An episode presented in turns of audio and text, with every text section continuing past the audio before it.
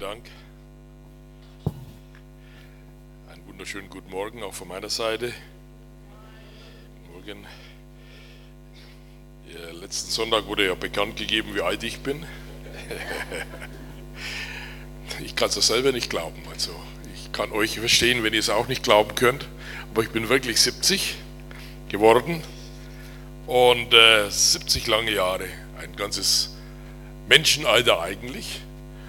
Und äh, ich darf sagen, ich bin Gott dankbar für das Leben, das er mir gegeben hat und immer noch gibt. Unser Leben geht ja nicht zu Ende, sondern unser Leben, je älter wir werden, umso näher kommen wir an das Leben. Und das ist das Schöne, wenn wir Jesus nachfolgen, dass unser Leben ja eigentlich immer näher dem Anfang geht. Nicht dem Ende, sondern dem Anfang zugeht. Und darum äh, können wir auch unsere fortgeschrittenen Geburtstage als Feste feiern für das, was war und für das, was noch kommen wird. Soweit zu meinem Geburtstag. Äh, jetzt aber zu dem Thema heute Morgen. Ich möchte wieder ein Thema nehmen, das uns alle betrifft, das wir alle kennen. So müssen wir nicht zu sehr darüber nachdenken. Und ich hoffe doch, dass ich eine oder andere äh, Anregung geben kann heute Morgen. Wir werden uns Gedanken machen über den Weg zur Freiheit. Gerne werden wir alle frei und ungebunden sein. Und darum wollen wir heute Morgen ein paar äh, Gedanken uns darüber machen, und ich meine, dass ein, Schlüssel, ein Schlüsselgedanke bzw. ein äh, Schlüsselelement für die Freiheit die Vergebung ist. Wir haben heute Morgen das schon gehört mit der Versöhnung. Da hat mir Franz ja so den, die Vorlage gegeben, äh, die auch zu meiner Predigt heute passt. Äh, wir wollen uns über die Vergebung heute einmal Gedanken machen. Vergebung ist ja ein Thema, das uns ein Leben lang beschäftigt. Ich glaube nicht, dass hier jemand ist, der mit diesem Thema je zu Ende gekommen ist und sagt, ich bin jetzt so weit, dass ich absolut vollkommen bin in der Versöhnung. Mich kann nichts mehr dazu bringen, einmal ärgerlich zu werden oder sauer zu werden oder unversöhnlich zu werden. Ich, bin, ich stehe darüber. Ich glaube, wenn wir ehrlich sind, dann können wir zugeben, dass wir damit immer wieder konfrontiert werden und immer wieder verwundert uns die Augen reiben und sagen, komisch, jetzt habe ich gedacht, das habe ich hinter mir und jetzt erwischt es mich wieder, weil diese Situation sicherlich noch nicht da gewesen ist. Weil es gibt immer wieder Menschen, die uns dazu Gelegenheit geben, uns zu versöhnen. Und die Situation ist jedes Mal anders. Da meinst du, hast das im Griff. Und da kommt wieder jemand daher von einer Seite, der dir dein Recht so nimmt, dass du sagst, jetzt ist aber Schluss. Bis hierher und nicht weiter. Und dann können wir uns wieder in diesem Thema üben und ich glaube, deswegen müssen wir uns mit dem Thema einmal recht auseinandersetzen. Ich lese dazu einen Text aus ein sehr bekanntes Gleichnis aus Matthäus 18 ab Vers 23. Deshalb ist es mit dem Reich des Himmels, äh, das der Himmel regiert, wie mit einem König, der von seinen Dienern Rechenschaft verlangte. Gleich am Anfang brachte man einen zu ihm, der ihm 10.000 Talente schuldete. Und weil er nicht zahlen konnte, befahl der Herr, ihn mit seiner Frau, den Kindern und seinem ganzen Besitz zu verkaufen, um die Schuld zu begleichen. Der Mann warf sich vor ihm nieder und bat ihn auf Knien, Herr, hab Geduld mit mir, ich will ja alles bezahlen. Da bekam der Herr Mitleid, er gab ihn frei und er ließ ihm auch noch die ganze Schuld. Doch kaum war der Diener zur Tür hinaus, traf er einen anderen Diener, der ihm hundert Denare schuldete. Er packte ihm an der Kehle, würgte ihn und sagte, bezahle jetzt endlich deine Schulden. Da warf sich der Mann vor ihm nieder und bat ihn, hab Geduld mit mir, ich will ja alles bezahlen. Er aber wollte nicht, sondern ließ ihn auf der Stelle ins Gefängnis werfen, bis er ihm die Schulden bezahlt hatte. Als die anderen Diener das sahen, waren sie entsetzt. Sie gingen zu ihrem Herrn und berichteten ihm alles. Da ließ sein Herr ihn rufen und sagte zu ihm, was bist du für ein böser Mensch? Deine ganze Schuld habe ich dir erlassen, weil du mich angefleht hast. Hättest du nicht auch mit diesem anderen Diener Erbarmen haben müssen, so wie ich es mit dir gehabt habe? Der König war so zornig, dass er ihn den Folterknechten übergab, bis er alle seine Schulden zurückgezahlt haben würde. Dies ist ein äh, Beispiel, eigentlich sehr ein krasses Beispiel und äh, wenn man das so liest, sagt man ja, eigentlich hat es mit mir wenig zu tun, denn so böse kann ich ja gar nicht sein, dass ich, wenn ich so eine Erfahrung gemacht habe, hinterher gleich äh, hingehe und so böse mit einem anderen, mit meinem Mitbruder, mit meiner Mitschwester handle. Ich möchte mal ein bisschen die Relationen hier auch deutlich machen. Er hat hier von 10.000 Talenten gesprochen. Wenn man das mal hochrechnet, etwa 650.000 Drachmen, hochgerechnet an dem Tageslohn eines ähm, oder Denare eines damaligen Tagelöhner oder Arbeiters. Wenn man das mal heute hochrechnet, ungefähr 65 Millionen Euro habe ich mal ausgerechnet, je nachdem, welche Rechnung man annimmt. Wenn man jetzt mal ein, normalen, ein normales Einkommen nimmt, Tageseinkommen, ich habe mal 100 Euro gerechnet oder ein Drachme damals, so hätte der gute Mann, um das abzahlen äh, zu können, etwa 2180 Jahre gebraucht, wo er täglich arbeitet, der normale Arbeiter seinen gesamten Lohn dort abliefert. Das heißt, an diesem Beispiel sehen wir schon, dass es unmöglich ist, dass sein Leben nicht ansatzweise ausgereicht hätte, seine Schuld je zu bezahlen. Und diese, dieser Selbstbetrug, den dieser Mann da hat, als er vor Gott, vor, vor diesem König sitzt und sagt, hab Erbarmen mit mir, ich will dir alles bezahlen, das zeigt schon, dass er keine Ahnung hat, wie hoch seine Schulden sind. Hab Erbarmen, denn ich werde ja alles bezahlen. Und hier beginnt schon das Dilemma des Menschen dass er glaubt, er könnte seine Schuld begleichen. Dass wir irgendeine Chance hätten, je unser Konto auszugleichen. Und die Menschen dieser Welt, die schauen ihre Kontoauszüge gar nicht mal an. Sie meinen, mit der Ignoranz könnte man die Schuld, die sie vor Gott haben und die sie anhäufen in ihrem Leben, verdrängen und die Probleme damit lösen. Aber wie das auch im normalen Leben so ist, du kannst natürlich deine Kontoauszüge wegwerfen oder niemals abholen oder einfach im Computer nicht abrufen. Das ändert aber nichts an deinem Kontostand. Und irgendwann mal kommt vielleicht ein gelber Brief vom Gerichtsvollzieher. dann ist es zu spät. Weil dann wird vollstreckt. Und dann kannst du vielleicht auch nicht mehr Schuld ausgleichen, von der du gar nicht wusstest, dass sie da ist. Und wir sehen auch hier, da hilft auch keine Ratenzahlung oder Teilzahlung mehr. Der Mensch, wenn er die Rechnung für sein Leben präsentiert wird, kann sie nicht bezahlen. Das sagt uns dieses Gleichnis ganz eindeutig. Und wehe dem Menschen, der vor Gott kommt und ist bereits am Ende seines Lebens und bekommt die Rechnung bekommt seinen finalen Kontoauszug vorgelegt und nichts mehr hat, womit er bezahlen kann. Er kann sein Leben nicht mehr neu aufrollen. Es gibt keinen Weg zurück. Schulden müssen jetzt beglichen werden. Und so war es ja auch bei dem. Der König hat gerufen und gesagt, so, jetzt machen wir mal Kasse. Jetzt machen wir mal rein in den Tisch. Alle Schuldner müssen zu mir kommen. Und der Mensch versucht dann gar nicht mehr seine Schuld in Frage zu stellen, denn ist es schwarz auf weiß vor ihm. Der Zahltag ist gekommen. Und natürlich der Mensch, der wagt gar nicht bei dieser Summe an einen Erlass zu denken. Er, er versucht noch zu sagen, ja, vielleicht kann ich doch noch ein bisschen was Gutes tun, vielleicht kann ich das eine oder andere noch in Ordnung bringen. Hab Erbarmen mit mir, mit mir. Und Gott sei Dank und das ist dieses Großartige an diesem Gleichnis. Dieser Mensch kommt zu Lebzeiten noch zu seinem Herrn und zu seinem Gläubigen. Und er fleht den König an. Und es ist eine große Gnade, wenn wir als Menschen, und wir sind Menschen hier, die zu Gott gekommen sind, sonst wären wir nicht in der Gemeinde, die zu unseren Lebzeiten zu Gott gekommen sind und haben gesagt, Herr, vergib mir meine Schuld. Denn dann können wir das Thema der Vergebung regulieren. Wir wissen ja, dass wir einen Herrn haben, der diese Schuld vergibt. Und dieser Mann, der wird überrascht von diesem Gott, der ihm seine Schuld vergibt.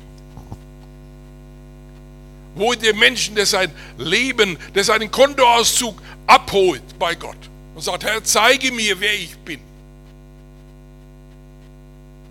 Damit er erkennen kann, wie wir vor Gott stehen, dass er, der das Thema nicht bagatellisiert, der einmal vielleicht liest im Wort, wir müssen für jedes unnütze Wort Rechenschaft abgeben. Da kommt etwa die Tragweite dieser Schuld zutage. Jedes unnütze Wort. Denke mal darüber nach. Das mach mal gut in deinem Leben. Für jedes unnütze Wort, das du schon gesprochen hast. Und noch vieles mehr, wenn wir die Bergpredigt anschauen. Damit wird etwas deutlich von der Schwere der Schuld von der Unmöglichkeit, diese Schuld je wieder gut zu machen. Und wo dem Menschen, ich sage es noch einmal, der zu dieser Erkenntnis kommt, der innehält in seinem Leben und sagt, Herr, wie ist das mit dem Verhältnis zu dir, von mir zu dir? Und dann sehen wir, dass dieser große König, diese unglaubliche Schuld, diese unbezahlbare Schuld, vergibt. Und er vergibt sie nicht einfach nur so, so ganz locker, so, er ist reich genug, so ihm macht es ja nichts aus.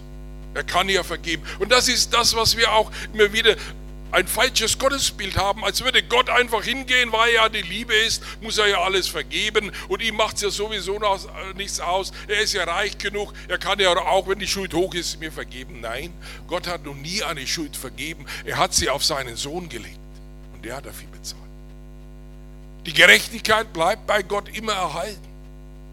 Nur er hat seinem Sohn meine Schuld aufgelegt, so damit wir Frieden haben, heißt es. Wir sind doch in diesem Dilemma als, als Menschen, wie Paulus in Römer 7 das schreibt.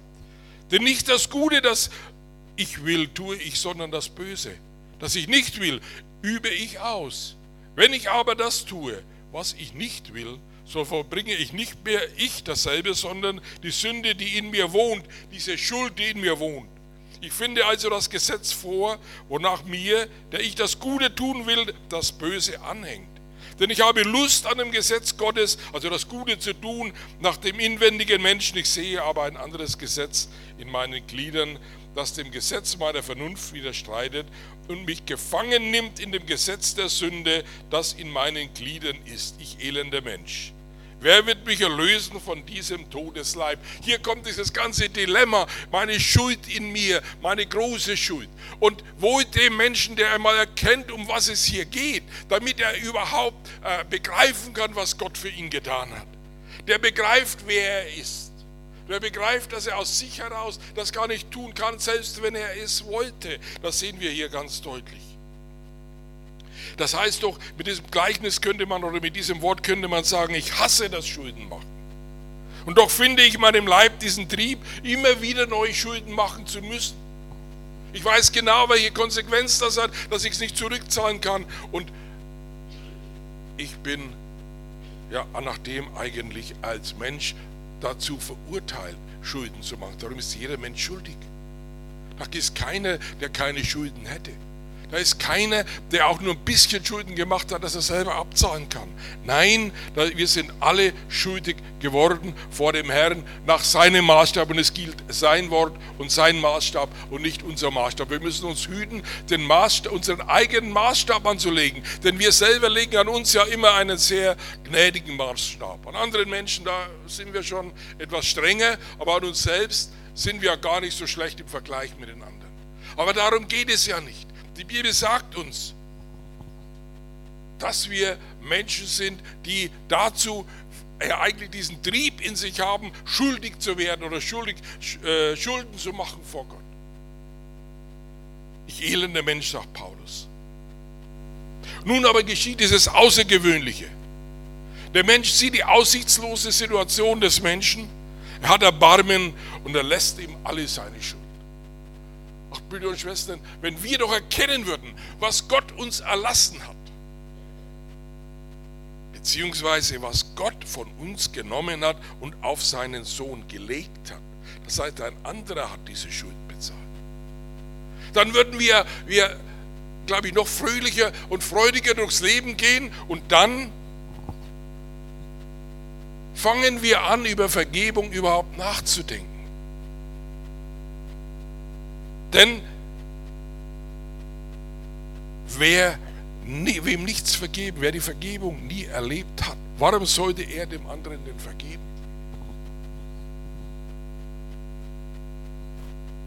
Und wenn wir uns das bewusst werden, dann können wir anders handeln, müssen wir anders handeln als dieser Mann hier. Dieser Mann ging hinaus von dieser Erfahrung, von dieser Bekehrung, von dieser äh, Schuldenbefreiung. Da sieht er jemand, der ist ihm etwas schuldig. Und wir können ja nicht sagen, der Mann, der, der war ihm das schuldig. Und er hatte das absolute Recht, dieses Geld von diesem Mann zu fordern. Niemand hätte ihm das nehmen können. Er hatte das Recht, diesen Mann ins Gefängnis zu werfen. Darum wurde der Mann auch ins Gefängnis geworfen, denn er hat ja nur sein Recht eingefordert. Er hat nichts Unrechtes in diesem Sinne getan. Der andere hat Schulden, er konnte nicht bezahlen, also hat er ihn gezwungen, das zu tun. Brüder und Schwestern, so ist es auch, wenn wir unversöhnlich sind. Häufig haben wir Recht. Und wir fordern ja nur unser Recht. Das dürfen wir sogar in dieser Welt. Das fordert die Welt. Hier ist mein Recht und das Recht fordere ich alle, weil wir müssen unser Recht immer in diesem Lichte sehen, was uns vergeben worden ist.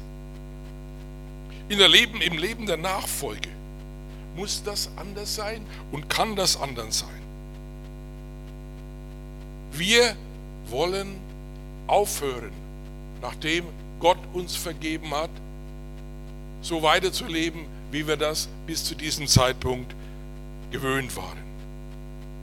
Wir sind uns bewusst, unser Bewusstsein ist geprägt von dieser Schuld und auch von dieser Vergebung. Wir holen unsere Kontoauszüge bei Gott ab, denn wir fehlen, sagt Jakobus äh, Kapitel 3 im Vers 2, wir fehlen alle mannigfaltig.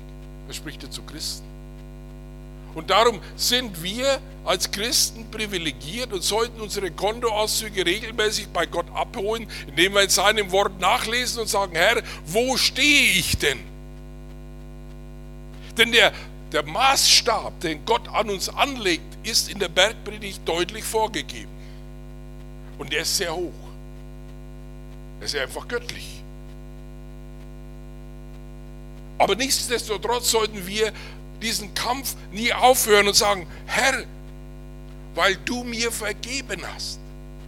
Wisst ihr, das ist ja auch der Unterschied zwischen einem Weltmenschen und einem Nachfolger Jesu.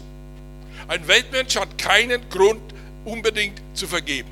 Er vergibt sehr selektiv, sehr manipulativ und sehr eingeschränkt.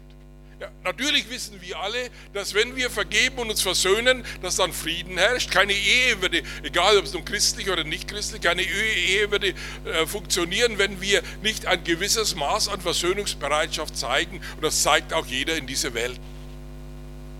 Denn er weiß, wenn ich mich versöhne, wenn ich vergebe, wenn ich das vergesse, wenn ich da aufhöre zu, zu kämpfen, dann habe ich mehr Frieden, also dient es mir, meinem Wohl, also höre ich auf. Das macht er aber nur sehr selektiv, darum haben wir auch in dieser Welt diese, diesen Weg bis hierher und nicht weiter. Wir schätzen ab, ob dieses Recht sich lohnt einzustreiten oder nicht. Wenn es sich nicht lohnt, lassen wir es lieber. Vielleicht zu teuer, zu viel Aufwand, zu viel Ärger, lassen wir. Deswegen vergibt die Welt. Das ist der einzige Grund ein egoistischer Grund, nicht weil uns irgendwas vergeben worden ist oder so. Sie haben ja keine andere Basis dafür als ihr eigenes Leben, ganz anders wie als Christen. Als Christen ist uns bewusst, dass uns eine Schuld vergeben hat, die uns für Zeit und Ewigkeit in die Verdammnis geführt hätte. Das ist eine ganz andere Lebens, Lebensgrundlage, ein ganz anderes Lebenskonzept. Wir vergeben, weil uns vergeben worden ist. Das ist eine ganz andere Perspektive. Wir wissen um unsere Vergebung. Und darum, wenn uns jemand Unrecht tut, dann wägen wir nicht ab, ob es denn nun, ob er tun wäre, da weiter zu streiten oder nicht. Dann sagen wir, oh mein Gott, was du mir vergeben hast, übertrifft weit das, was der andere mir antut. Darum vergebe ich ihn und bin gnädig, so wie Gott mir gnädig ist. Darum ist unser Leben von ganz anderen, äh, anderer Basis geprägt. Wisst ihr, wir leben anders. Wir vergeben, weil uns vergeben worden ist. Wir können in dem anderen die Schuld erlassen. Wir müssen nicht unser Recht mehr einfordern, denn Gott hat sein Recht bei uns auch nicht eingefordert. Und der Maßstab ist ja, wie wir eben gesehen haben, diese 100 Denare, die der Mann ihm schuldet, das waren 100 äh, äh, Tage, Arbeitstage. 100 Arbeitstage gegen 2180 Jahre. Das ist, die, das ist die, das Verhältnis der Vergebung von Gott zu uns und von uns zu dem Nächsten. Und wenn wir das in diesem Lichte sehen, Brüder und Schwestern, dann können wir vergeben. Wir brauchen eine andere Grundlage als Christen für unsere Vergebungsbereitschaft, als die Welt es uns zeigt. Darum dürfen wir auch keine bittere Wurzel in unserem Leben aufkommen lassen. Wir brauchen es auch nicht. Aber, Brüder und Schwestern, genau da setzt ja der Teufel an. Das weiß er natürlich. Darum will er uns gar nicht in diese Situation kommen lassen. Darum wird er uns immer wieder versuchen, auch uns unsere Sünden vorzuhalten. Er ist ja der Ankläger der Brüder. Er klagt uns und verklagt uns. Ihn interessiert das gar nicht, dass Gott uns vergeben hat. Das wird er uns madig machen. Denn das ist ja ein, ein, ein, eine Verheißung des Wortes hier. Wenn wir zu ihm kommen und unsere Sünden bekennen, bekennen, so ist er treu und gerecht, der uns alle unsere Sünden vergibt, heißt es. Und der Teufel sagt ja von wegen. Von wegen. Weißt du noch damals? Wie äh, David zum Beispiel. Plötzlich, plötzlich schreibt er in einem Psalm, im Psalm 25, 7, Gedenke nicht der Sünden meiner Jugend. Sicher war er da schon älter. Fällt ihm wieder ein, Mann, da war doch noch was. Und meine Übertretungen, Gedenke aber mein nach deiner Barmherzigkeit und deiner, deiner Güte willen. Ihm fiel immer wieder diese Sünde der Jugend ein, komischerweise. Wieso? Weil der Teufel nicht müde wird, uns unsere Sünden immer wieder vorzuhalten. Und Brüder und Schwestern, wenn wir uns dessen nicht bewusst sind, dass sie vergeben sind, dann fallen wir immer wieder in diese Falle hinein und sagen, oh mein, wie wird das wohl werden? Ich werde es wohl nie schaffen. Jesaja hat es auch so ausgedrückt in äh, Jesaja 59, Vers 12. Denn unsere Übertretungen vor dir sind zu viel und unsere Sünden antworten wider uns. Denn unsere Übertretungen sind bei uns und wir fühlen unsere Sünden. So, so beschreibt Jesaja das. Und wenn diese Anklage kommt, wenn diese, diese äh, Verdammnis in unser Leben immer wieder hineinkommt, dann müssen wir etwas dagegen halten. Dann müssen wir sagen, wie Psalm 103 das ausdrückt, Vers 12. Sofern der Morgen ist vom Abend, lässt er unsere Übertretungen von uns sein. Gott hat uns vergeben und vergibt uns immer wieder. Wir äh, versagen vielmale, aber Gott ist gerecht und Gott hat immer und immer wieder, ist immer wieder bereit zu vergeben, wenn wir auch vergeben. Das ist die Voraussetzung dabei. Er vergibt zuerst. Wir sehen auch hier in diesem Gleichnis, dass hier nicht von diesem Mann verlangt wird, eine Vorleistung zu bringen. So quasi, jetzt vergib du erstmal alle deinen Leuten und dann sehen wir mal, ob wir dir vergeben können. Nein, es ist umgekehrt bei Gott. Gott sei Dank ist es umgekehrt dass wir zu Gott kommen können und, und ihn bitten um Vergebung und dann vergibt er uns erst einmal als Vorleistung.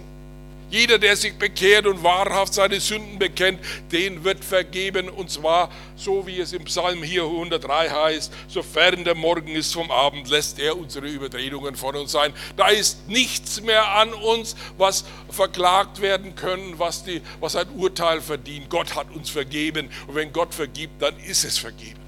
Und das dürfen wir annehmen. Aber das zeigt doch unser Leben, ob wir das begriffen haben oder nicht. Dieser Mann hat nichts begriffen. Er ging hinaus und hat sein altes Leben weitergeführt, nämlich sein Recht eingefordert.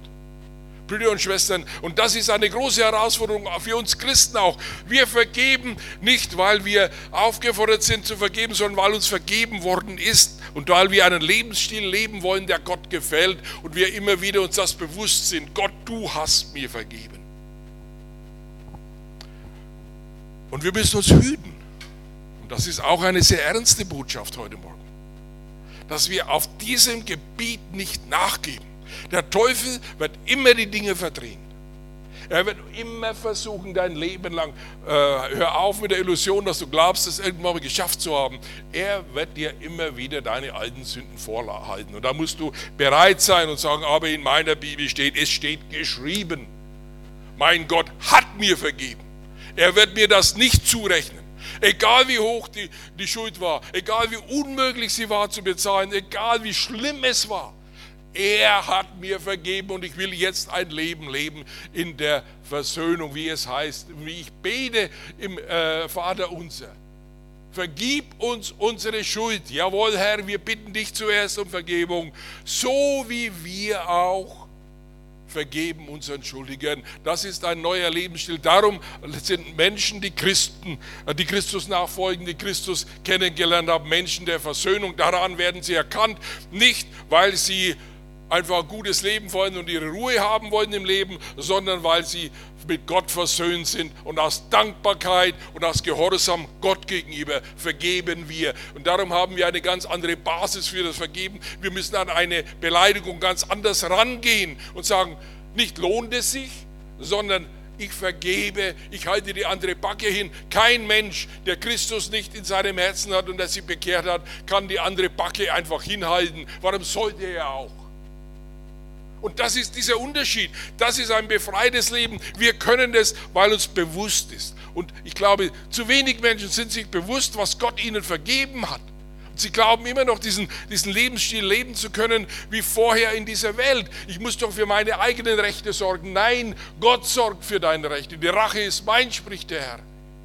Wir müssen das nicht tun und das ist natürlich Überwindung, weil unser Fleisch dagegen aufbegehrt und weil der Teufel genau diesen Punkt in uns immer wieder anrührt und sagt, hey, bist du dumm, lass dir doch nicht alles gefallen. Man kann sich doch nicht alles gefallen lassen.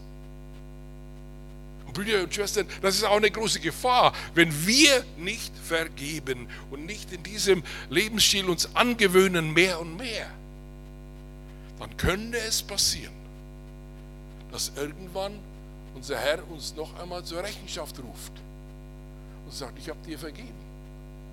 Und du hast gar nicht daran gedacht, aufgrund dieser Tatsache, aufgrund der großen Tat, des großen Schuldenerlass, dein Leben entsprechend anzugleichen oder zu ändern. Du meinst immer noch, du kannst leben wie vorher und kannst alle deine Schuldner zur Rechenschaft bitten. Und das zweite Mal hat er ihm keine keinen Erlass mehr gegeben. Da hat er alles wieder gefordert. Wir lesen das auch in einem sehr ernstzunehmenden Gleichnis im Lukas 11 von dem gereinigten Haus. Da steht Lukas 11 ab Vers 24. Wenn der unsaubere Geist von den Menschen ausfährt, so durchwandert er dürre Städte, sucht Ruhe und findet sie nicht, so spricht er. Ich will wieder umkehren in mein Haus, daraus ich gegangen bin. Und wenn er kommt, so findet er es gekehrt und geschmückt. Dann geht er hin und nimmt sieben Geister zu sich, die ärger sind denn er selbst. Und wenn sie hinkommen, wohnen sie da und es wird hernach mit demselben Menschen ärger denn zuvor. Oder in Johannes 5,14 lesen wir, danach fand ihn Jesus, da hat Jesus jemanden geheilt. Danach fand ihn Jesus im Tempel und sprach zu ihm, siehe zu, du bist gesund geworden. Das heißt, es ist ihm seine, auch eine, eine Last äh, genommen worden, er ist geheilt worden sündige hinfort nicht mehr, dass dir nicht etwas Ärgeres widerfahre. Das alles äh, im Zusammenhang mit diesem ersten Gleichnis, das wir gelesen haben.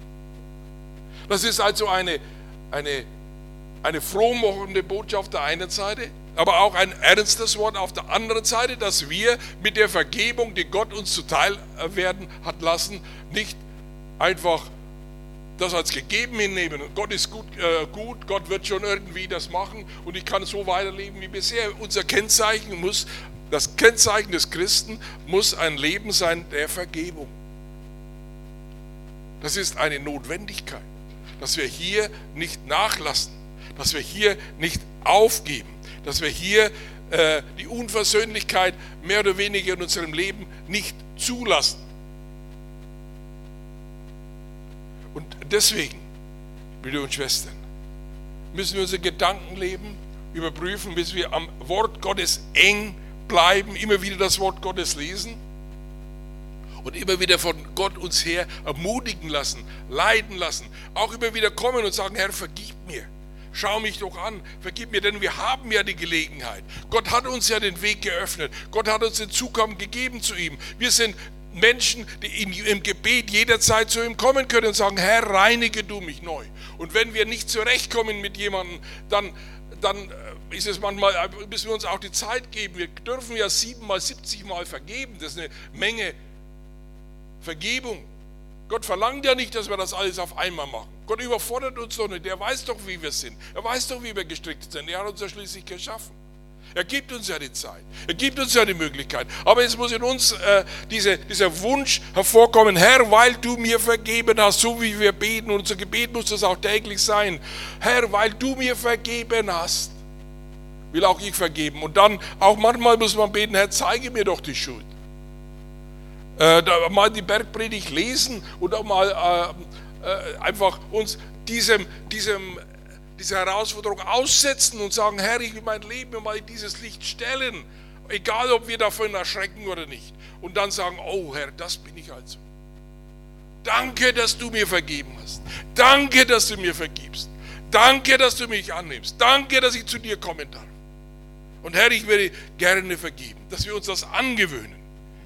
Wisst ihr, das größte Problem, das diese Welt hat und das, was unser Teufel ein, äh, einbläut oder auch immer wieder neu äh, äh, uns damit verführt, ist, dass wir die Dinge komplett umkehren. Im Sinne der Welt oder auch sogar bei uns ist der Gedanke immer wieder, nicht wir sind schuldig, sondern Gott ist schuldig. Lass eine Katastrophe kommen in dieser Welt. Wer ist dann schuld? Hat es ja verändern können. Und gehen wir mal nicht so weit weg in der Welt, gehen wir mal zu unserem Leben. Da kommt eine große Enttäuschung, eine riesige Enttäuschung. Und dann ist der Teufel aber da. Habe ich es dir nicht gleich gesagt? Wo ist denn dein Gott? Dann fangen wir an, an Gott zu zweifeln. Mein Gott, siehst du denn nicht, wie es mir geht? Ein sehr häufiger Angriffswort. Und dann höre ich Menschen, die sagen, da habe ich mit Gott geschimpft. Mit was schimpfe ich denn, wenn ich mit Gott schimpfe? Also ich doch nur, Gott. Du hättest das ja verhindern können. Du wusstest doch die Situation. Du hast mich jetzt gerufen und jetzt stehe ich da.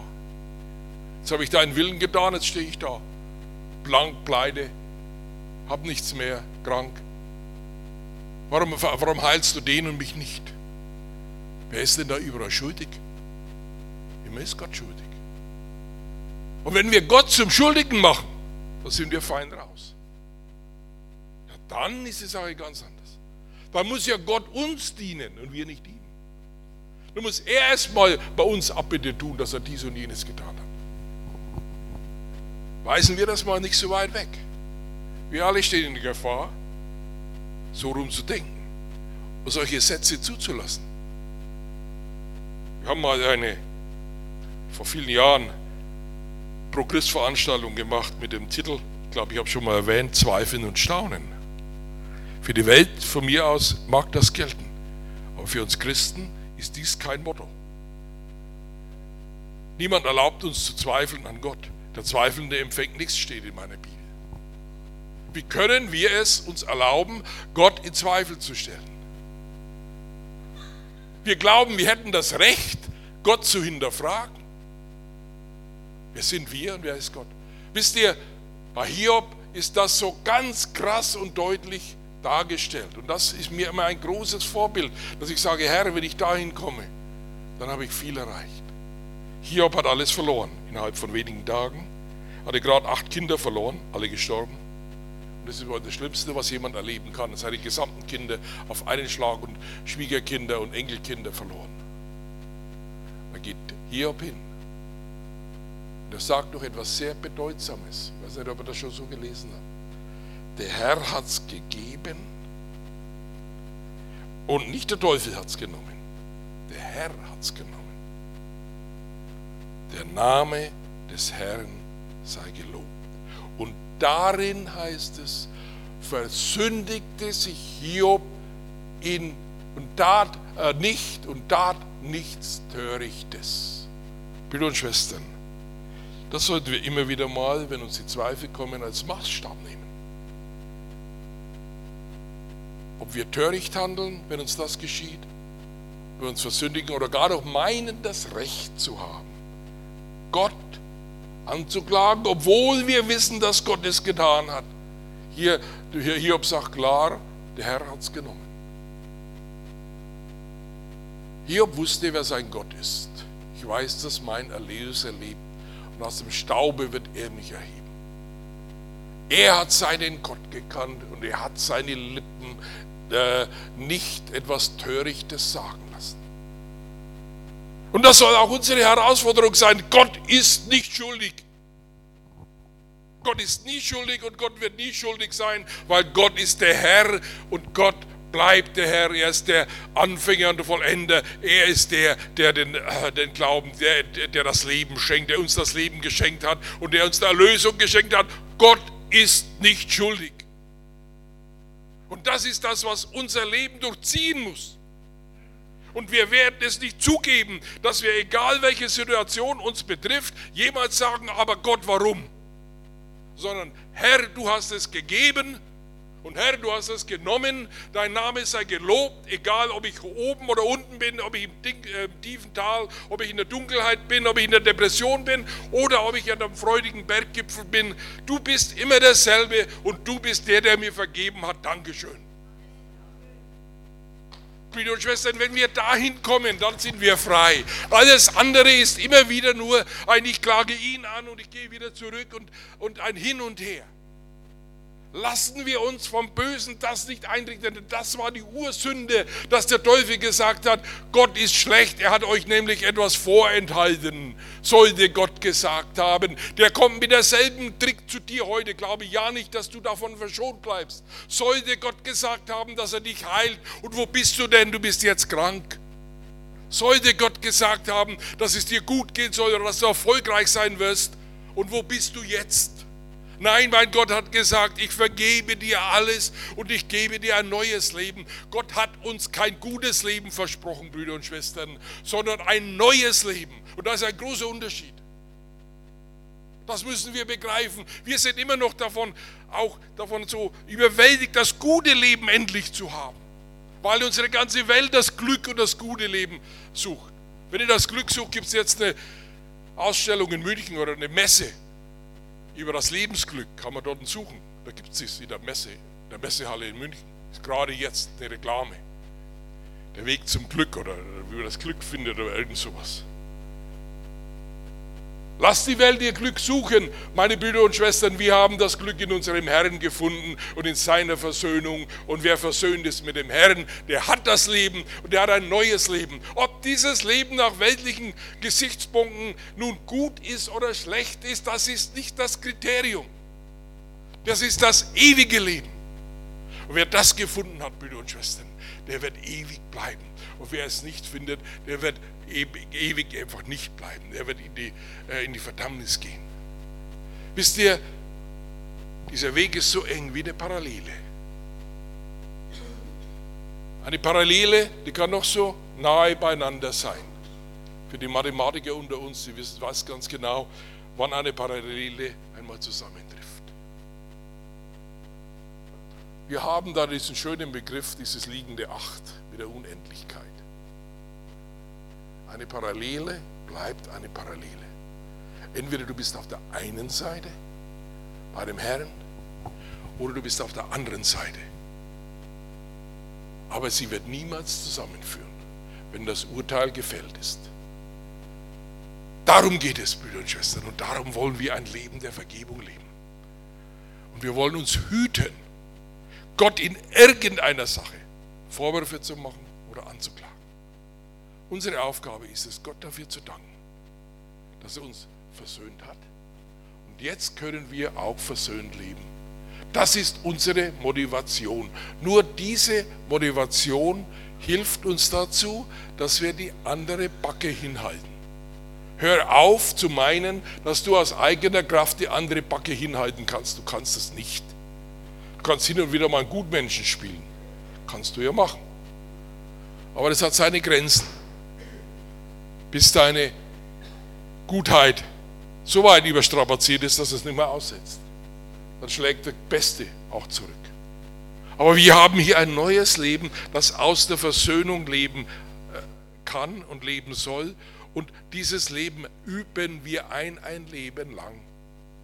Und das ist das Schöne, dass Gott uns barmherzig begleitet, dass er unsere Sünden nicht zurechnet, auch die, die uns täglich immer wieder passieren, dass die Gott wegnimmt, dass er uns, wenn wir auch blutrot sind, wieder schneeweiß macht. Das heißt nicht, dass wir jetzt mutwillig darauf lossündigen können, dass wir jetzt mutwillig wieder losrennen können. Nein, genau das Gegenteil, sondern wir sind sensibel geworden gegenüber der Sünde. Wir sind sensibel geworden gegenüber der Unversöhnlichkeit. Fahr doch mal im Straßenverkehr. Da kannst du immer testen, wie versöhnlich du bist. Es gibt niemals so viel Ärger wie auf diesem Weg. Und beobachte mal deine Gedanken und deine Worte, die du so über die lieben Verkehrsteilnehmer von dir gibst. Und dann sage, Herr, vergib mir.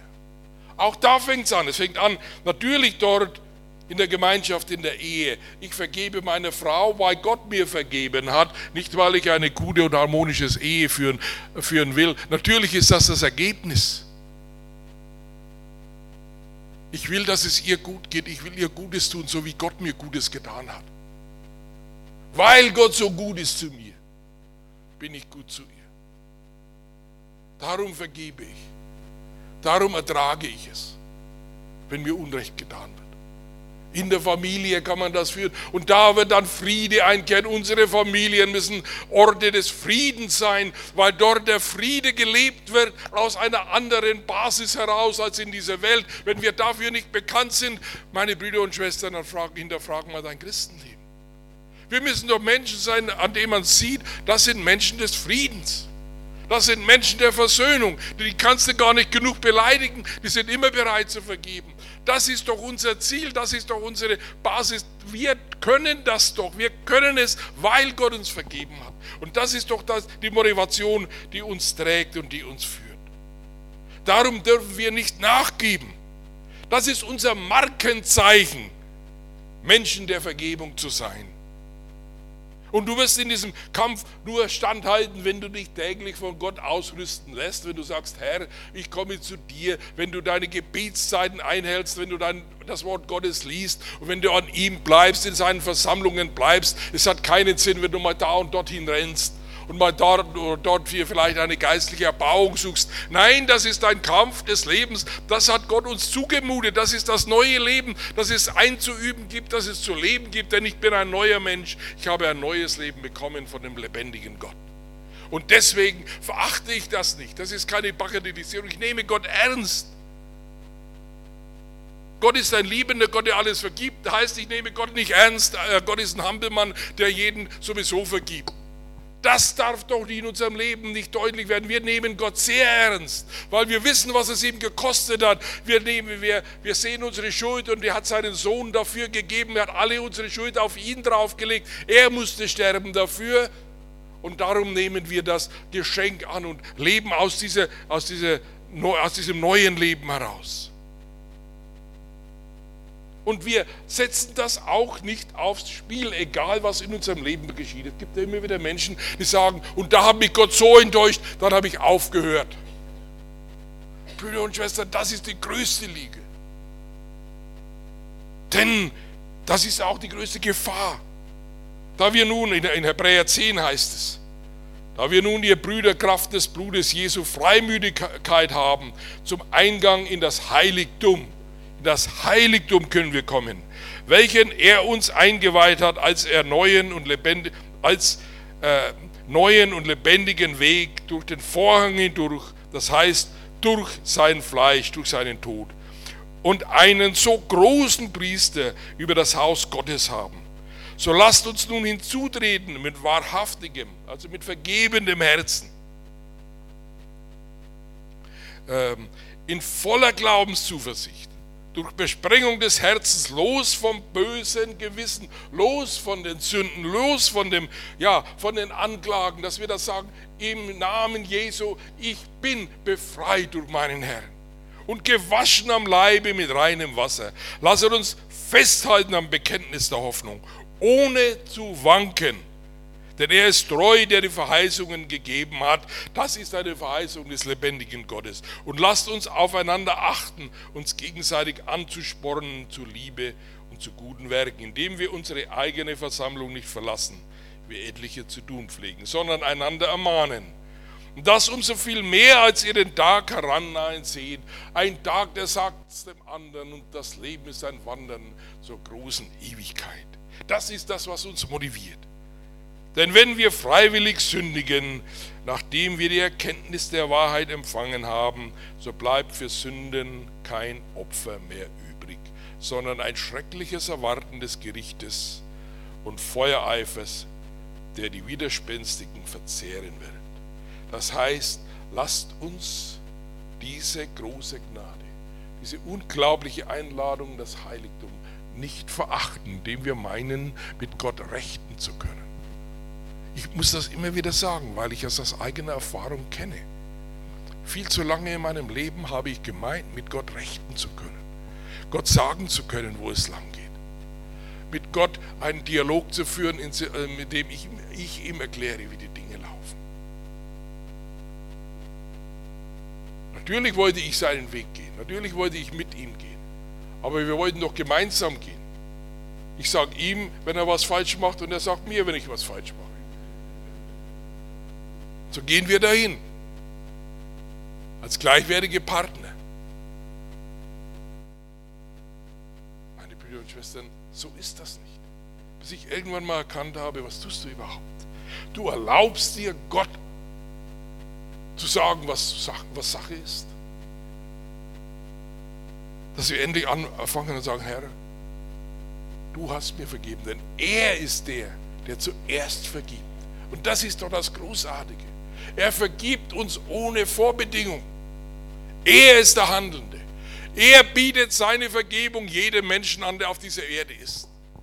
Und es gibt Menschen, die es annehmen und andere, die es achtlos verwerfen. Wir sind doch Menschen, die es angenommen haben.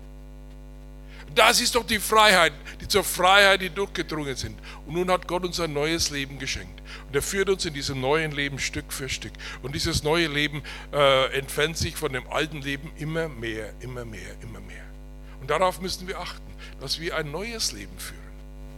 Dass wir erschrecken, wenn wir wieder unversöhnlich sind. Dass wir erschrecken, wenn wir jemanden wieder zurückgeschlagen haben. Dass wir erschrecken über unsere Gedanken, die wir über Menschen haben, über die Gesellschaft haben, über, über Politiker haben, über, was weiß ich, über nahe und ferne Menschen haben.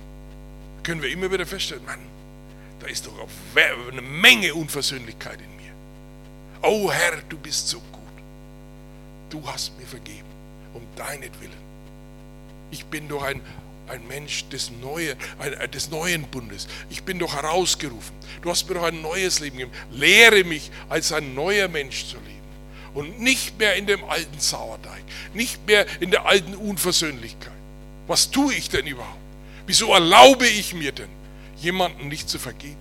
Bei all dem, was du mir vergeben hast. Ich glaube, wir müssen immer wieder, immer wieder neu deutlich machen, Gott, zeige mir, was du mir vergeben hast. Lies mal die Johannesbriefe. Ich habe immer die, die Briefe des Johannes so, ich habe schon gelesen, aber so richtig lesen wollte ich sie eigentlich nicht. Da ist von Sünde die Rede, von dieser Liebe ständig. Das war mir alles zu lieb. Das war mir alles irgendwie zu nah. Das, man muss doch auch noch ein bisschen, schon ein bisschen im Leben stehen. Und heute sind es meine Lieblingsbriefe weil es mir deutlich macht, wie groß die Liebe Gottes zu uns ist, zu mir ist. Was er mir alles vergeben hat. Ich sage, Herr, ich komme nicht nach in der Dankbarkeit. Ich komme gar nicht nach in der, in der Freude, in der, in, ja, diese Vergebung von dir anzunehmen. Ich habe auch keine Zeit mehr, zu lange böse zu sein. Natürlich werden wir immer wieder im Beruf, im täglichen Leben konfrontiert mit Dingen, die uns ärgern, die uns zuwiderlaufen. Wir sind ja in dieser Welt mit Ängsten, Und alle Sünden holen uns ein und der Teufel quält uns manchmal, wenn wir nachts aufwachen und plötzlich ist da irgendwie so ein alter Schmarren wieder da. Wir kennen das doch alle. Aber dass wir dem nicht nachgeben, sondern ich bin erlöst. Dass wir immer wieder auf unsere Knie gehen und sagen, Herr, dein Friede, den will ich haben. Ich will mich nach diesem Frieden ausstrecken, denn der Friede ist für die Menschen bestimmt, deren Sünden vergeben sind und deren Leben verborgen ist mit Christus in Gott und die auf das Leben zugehen, die je älter sie werden, je fröhlicher äh, werden sie, weil sie wissen, dass ihre Erlösung bald da ist. Und wenn der Herr nicht vorher kommt, irgendwann kommt er. Wenn der Herr uns in der Entrückung nicht wegnimmt, dann nimmt er uns im Alter weg. Gott sei Dank. Dann dürfen wir nach Hause gehen. Wie ich schon oft gesagt habe, meine Mutter gesagt hat, heute Nacht gehe ich nach Hause. Ich habe genug hier, ich habe lang genug gelebt, jetzt gehe ich nach Hause. So, als würde man sich verabschieden. Sie hat sich noch verabschiedet und wir haben gesagt zu ihr, komm, du stirbst öfter mal. Du hast schon oft gestorben, komm. Nein, hat sie gesagt, heute Nacht gehe ich nach Hause. Und am nächsten Morgen war sie zu Hause, bei ihrem Herrn. Wie schön ist das, Brüder und Schwestern. Weil Gott uns gereinigt hat. Der Maßstab der Welt gilt für uns nicht. Wir müssen nicht das Recht einfordern nach dem Maßstab dieser Welt, sondern wir fordern unser Recht nach dem Maßstab Gottes und das ist Versöhnung.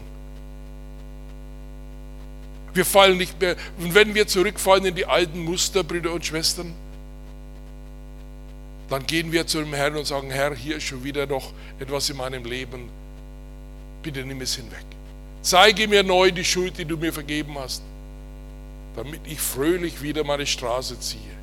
Und damit ich die Kraft habe, mit ihm zu gehen. Damit ich aufhöre, auch nur je einen zweifelnden Gedanken in meinem Leben zuzulassen und prüfe dich immer. Manchmal schickt dir auch Gott Situationen, wie es einem Hiob passiert ist. Und dann nimm diese Gelegenheit und sag, Herr, jetzt ist die Situation in meinem Leben zwar aussichtslos, eine Lösung gibt es nicht, menschlich gesprochen. Ich weiß auch nicht, wohin ich will und wohin ich gehe, aber ich werde keinen Zweifel an dir zulassen. Nicht du bist schuld, du bist der, der mir vergeben hat und du bist der, der mich hindurchführt. Und ob ich schon wanderte im finsteren Tal, fürchte ich kein Unglück, denn du bist bei mir. Du bist nicht verantwortlich für meine Probleme, sondern du bist die Lösung für meine Probleme. Darum halte ich mich an dich. Und damit können wir ein Leben führen, und das ist unabhängig, ob wir ein gutes oder ein nach weltlichem Maßstab ein gutes, erfolgreiches, angesehenes Leben führen oder ein Leben im Abseits, wo keiner mich beachtet, wo niemand groß Notiz von mir nimmt, wo ich es nie richtig schaffe nach weltlichen Maßstäben. Das ist doch nicht das Thema. Gott hat den angenommen, der wird das geknickte Rohr wird er nicht abbrechen, sondern er ist der, der es aufrichtet. Die Welt bricht es ab und schmeißt es weg, weil sie damit nichts anfangen kann. Aber er richtet es wieder auf. Den glimmenden Tocht, den wird er nicht zertreten und auslöschen, sondern er wird ihn wieder anfachen, damit wir leben können. Aus ihm kommt das Leben. Und er hat uns erwählt. Wenn er uns erwählt hat, dann brauchen wir keine andere Erwählung mehr. Wir wollen deswegen Menschen werden der Vergebung. Das ist unser Markenzeichen. Ich wiederhole das zum Schluss. Wir sind Menschen, die durch die Bekehrung, durch die Vergebung gelernt haben, aus dieser Sicht die Umwelt den Nächsten zu betrachten. Und es ist schön, wenn dann, wie letztens war ich meine Frau gesagt hat, du weißt du noch, da hatte doch der damals beleidigt, weißt du noch dieses Wort? Da habe ich gesagt, welches Wort? Ja, das und das. Dann sage ich zu ihr, du, wer war jetzt das nochmal? Ich kann mich gar nicht mehr daran erinnern. Welch eine Gnade. Zu der Zeit, Sie haben das dann gesagt, wer das war, aber da war nichts mehr da. Das war alles Vergangenheit. Das ist dann das Schöne, wenn du nach Zeit feststellst, ach, das habe ich ganz vergessen. Ich weiß gar nicht mehr, wie war das noch damals? Ach so, der hat mich beleidigt, kann, kann schon sein. Der hat mir Böses angetan, ach ja, kann sein. Gott gibt uns auch dann die Gnade, dass wir solche Dinge vergessen, dass sie uns nachts nicht mehr belasten, dass wir in ruhigem Schlaf liegen und sagen, Herr, alles sei bei dir. Ich gehe jetzt, müde bin ich, gehe zur Ruhe, beten wir als Kinder. Vater, lass die Augen dein über meinem Bette sein. Habe ich Unrecht heute getan, sieh es lieber Gott nicht an. Beten Kinder, dass wir so werden. Und dann legen wir uns im Frieden nieder und schlafen ruhig. Und am nächsten Tag schaut die Welt wieder ganz anders aus. Und wir fangen an, einen neuen Tag. Wir können jeden Tag neu aus der Vergebung leben. Jeden Tag neu. Wir brauchen aus dem Alten nichts mehr mitnehmen. Und das ist ein wahrhaftes Leben. Das ist ein neues Leben. Das lebt nicht nach den Maßstäben dieser Welt mehr. Brüder und Schwestern, lasst uns neu beginnen. Lasst uns neu anfangen sagen, Herr, was da hinten ist, ich vergesse es, sagt Paulus. Ich vergesse, was da hinten ist. Ich strecke mich aber nach dem aus, was da vorne ist. Denn da vorne ist deine Herrlichkeit, da vorne bist du. Und mein Leben ist verborgen mit Christus und Gott. Dahin will ich kommen, da so ein Mensch will ich werden, der erkannt wird an seiner Liebe und die Liebe drückt sich aus in der Versöhnungsbereitschaft und in der Vergebung. Das ist die Konkretisierung der Liebe. Damit können wir ein Leben führen, das wahrhaft neu ist und das sich unterscheidet von dem Leben in dieser Welt. Ich möchte jetzt, dass wir vielleicht einen kurzen Moment stille werden, dass wir uns die Gelegenheit neu geben und sagen, mein Herr, ich vergesse, was da hinten ist. Sowohl an Lebenssituationen, an Beleidigungen, an Schwierigkeiten, an, an Bösem, was wir Menschen getan haben. Ich will heute wieder einen so einen Schnitt machen. Und will sagen, Herr, ich will neu mit dir beginnen, ganz neu. Und ich will ein Leben einüben aus der Versöhnung, weil ich weiß, du hast mir mehr vergeben, als man überhaupt vergeben kann, als ich je vergeben kann. Vielleicht stehen wir dazu auf. Ich möchte dann mit einem Gebet und einem Segen diesen Gottesdienst beenden. Der Friede Gottes, der höher ist als alle Vernunft, bewahre unsere Herzen und Sinne. Er schenke uns dieses Bewusstsein des neuen Lebens, dieses Bewusstsein, dass uns vergeben worden ist und dass wir Menschen des neuen Bundes sind. Herr, bewahre du deine Gemeinde. Segne du jeden Einzelnen heute Morgen in dieser kommenden Woche. Begleite du jeden Menschen und lass ihm diese Gewissheit in seinem Leben festmachen. Du bist der Herr und was du zusagst, das hältst du gewiss. So preisen wir deinen Namen und danken dir, dass du uns begegnet bist heute Morgen und dass du mit uns gehst. Gepriesen sei dein Name. Amen. Amen.